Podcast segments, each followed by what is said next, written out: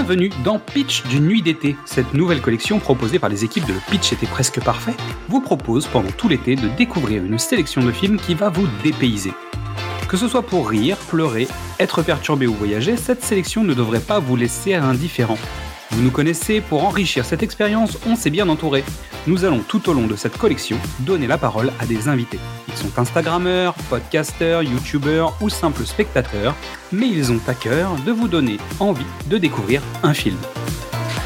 Alors que vous soyez sur une île déserte avec un peu de wifi, en trek à la montagne ou tout simplement au bureau, nous allons vous donner une dose d'évasion avec la destination du jour.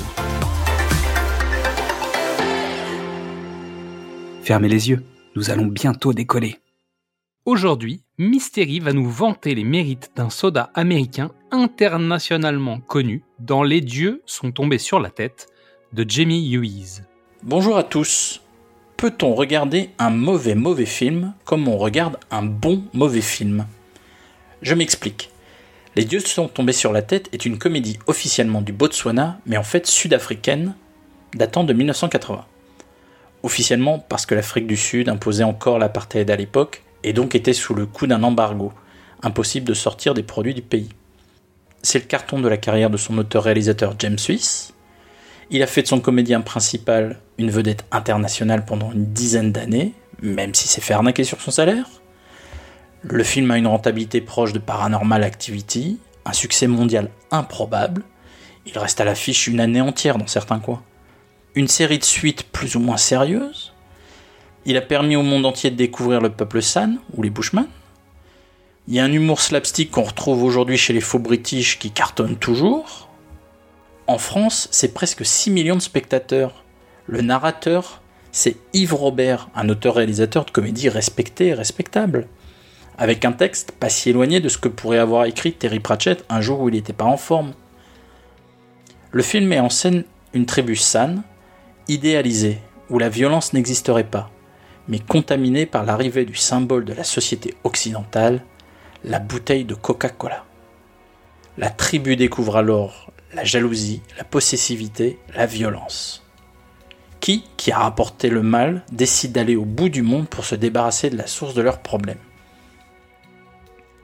Il va croiser et recroiser un biologiste très maladroit qui accompagne dans un voyage gag slapstick avec des trucs dignes de Ace une journaliste sudaf qui a décidé de se reconvertir prof dans un village reculé du Botswana. De son côté, qui est arrêté et emprisonné pour avoir chassé une chèvre?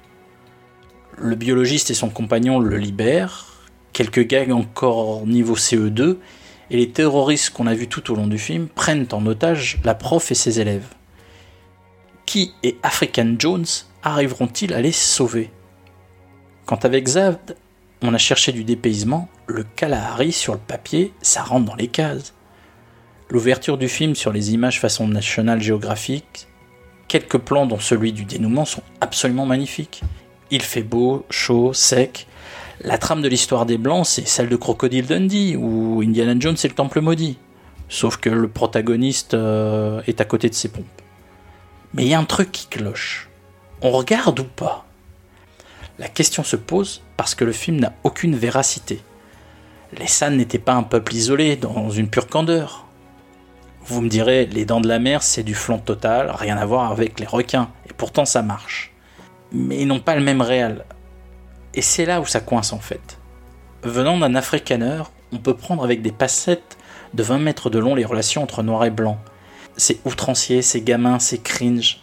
Ça pourrait être du John Waters, mais non parce que c'est pas fait exprès, c'est juste le temps qui passe mal.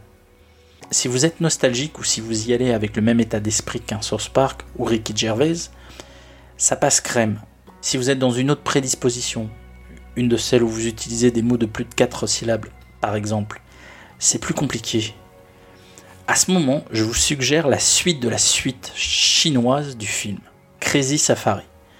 L'histoire de deux Chinois qui ramènent le corps vampire d'un ancêtre leur avion tombe en panne et s'écrase dans le village de Ki.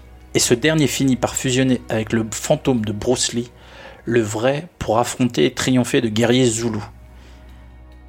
Normalement, la génération Z me dira Camoulox. Là, au moins, vous serez tranquille, vous poserez plus de questions sur la qualité de ce film.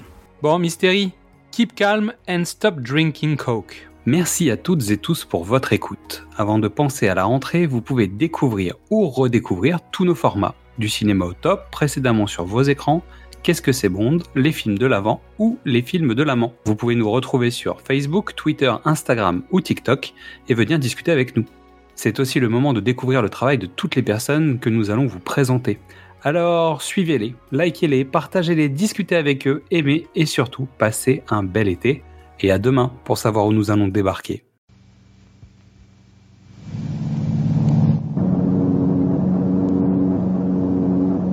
As we all know, when something falls from the sky, it can only have come from the gods.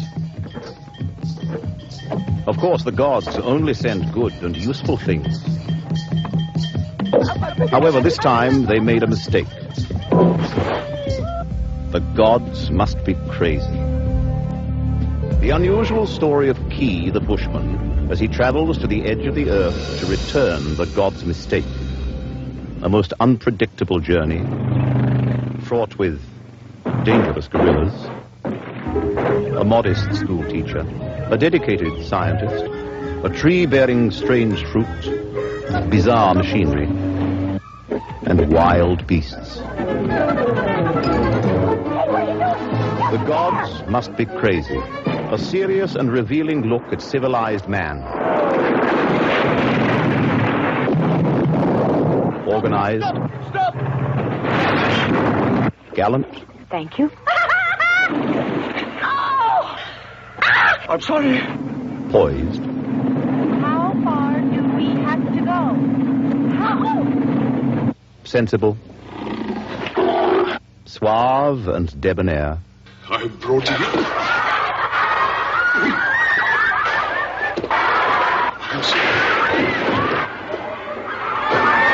Sorry. Gentle. He's got to take the money. It's the law. He can't use that stuff. Well, I have to. Bushmen don't know about money. And as for the edge of the earth, a sense of wonder, a touch of magic. The gods must be crazy. An epic comedy of absurd proportions.